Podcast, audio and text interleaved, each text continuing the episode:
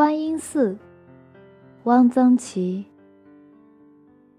我在观音寺住过一年。观音寺在昆明北郊，是一个荒村，没有什么寺。从前也许有过。西南联大有几个同学心血来潮，办了一所中学。他们不知通过什么关系，在观音寺找了一处校址。这原是资源委员会存放汽油的仓库，废弃了。我找不到工作，闲着，跟当校长的同学说一声，就来了。这个汽油仓库有几间比较大的屋子，可以当教室；有几排房子可以当宿舍，倒也像那么一回事儿。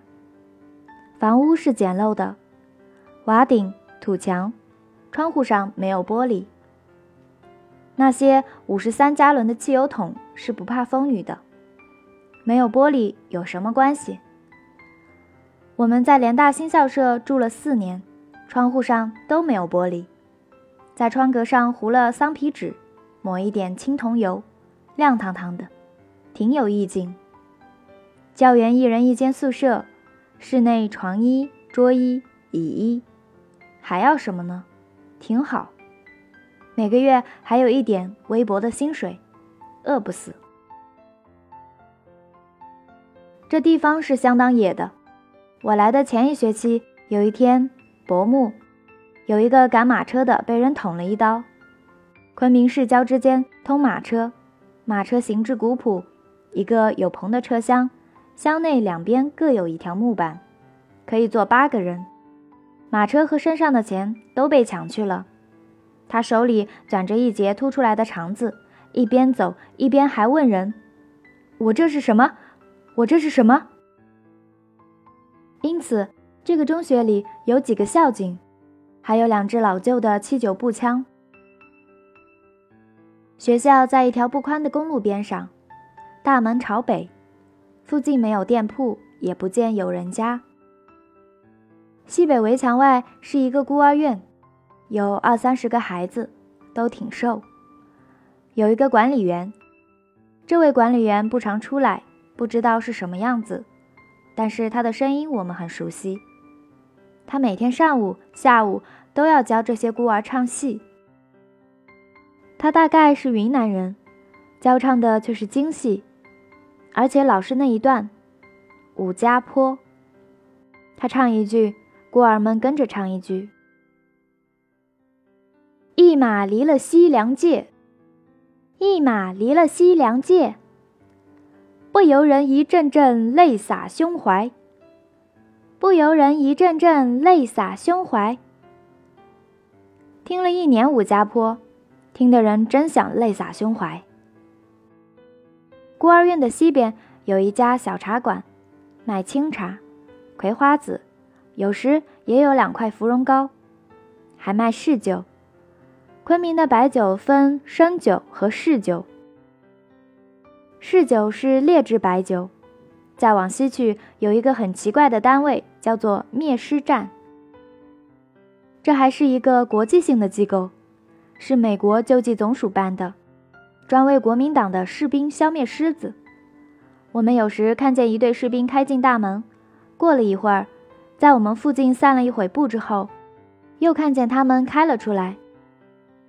听说这些兵进去脱光衣服。在身上和衣服上喷一种什么药粉，虱子就灭干净了。这有什么用呢？过几天，他们还不是浑身又长出虱子来了吗？我们吃了午饭、晚饭，常常出去散步。大门外公路对面是一大片农田，田里种的不是稻麦，却是胡萝卜。昆明的胡萝卜很好，浅黄色，粗而且长，细嫩多水分，味微甜。连大学生爱买了当水果吃，因为很便宜。女同学尤其爱吃，因为据说这种胡萝卜含少量的砒，吃了可以驻颜。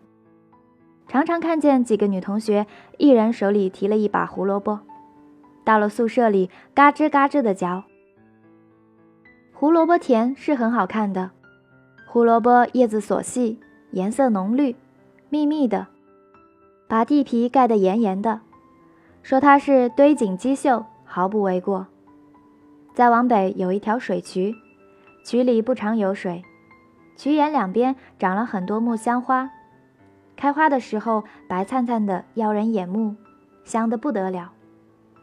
学校后面南边是一片丘陵，山上有一口池塘，这池塘下面大概有泉眼，所以池水常满，很干净。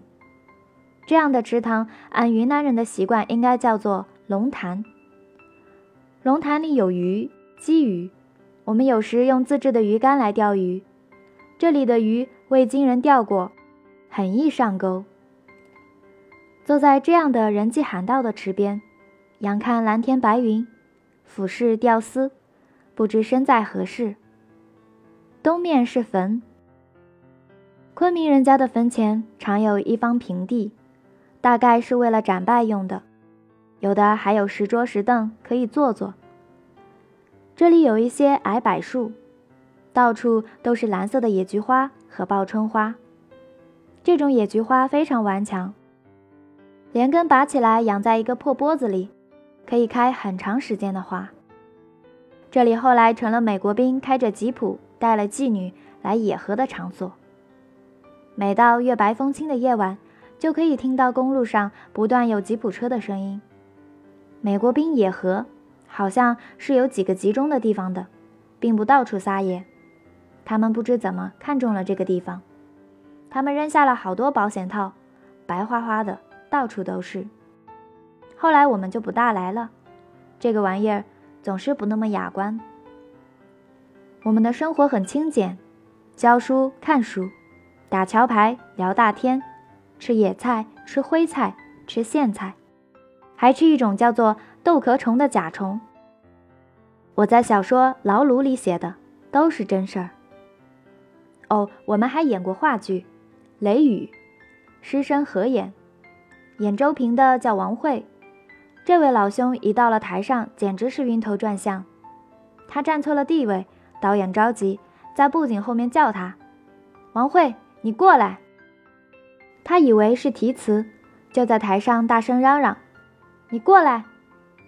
弄得同台的演员莫名其妙。他忘了词，无缘无故在台上大喊：“鲁贵！”我演鲁贵，心说：“坏了，曹禺的剧本里没有这一段呀，没法子，只好上去没话找话。”大少爷，您明儿到矿上去，给您预备点什么早点。煮几个鸡蛋吧。他总算明白过来了。好，随便，煮鸡蛋，去吧。生活清贫，大家倒没有什么灾病。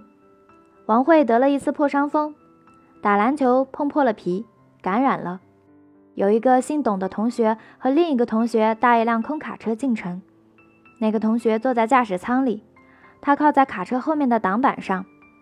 挡板的铁栓松开了，他摔了下去。等找到他的时候，坏了，他不会说中国话了，只会说英语，而且只有两句：“I am cold, I am hungry。”我冷，我饿。翻来覆去说个不停。这二位都治好了。我们那时都年轻，很皮实，不太容易被疾病打倒。炮仗响了，日本投降那天，昆明到处放炮仗，昆明人就把抗战胜利叫做炮仗响了，这成了昆明人计算时间的标记。如那会炮仗还没响，这是炮仗响了之后一个月的事情。大后方的人纷纷忙着复原，我们的同学也有的联系汽车，计划着青春作伴，好还乡。有些因为种种原因一时回不去，不免有些凄凄惶惶。有人抄了一首唐诗贴在墙上：“故园东望路漫漫，双袖龙钟泪不干。马上相逢无纸笔，凭君传语报平安。”诗很对景，但是心情其实并不那样酸楚。昆明的天气这样好，有什么理由急于离开呢？这座中学后来迁到转塘到大观楼之间的白马庙。我在白马庙又接着教了一年，到一九四六年八月才走。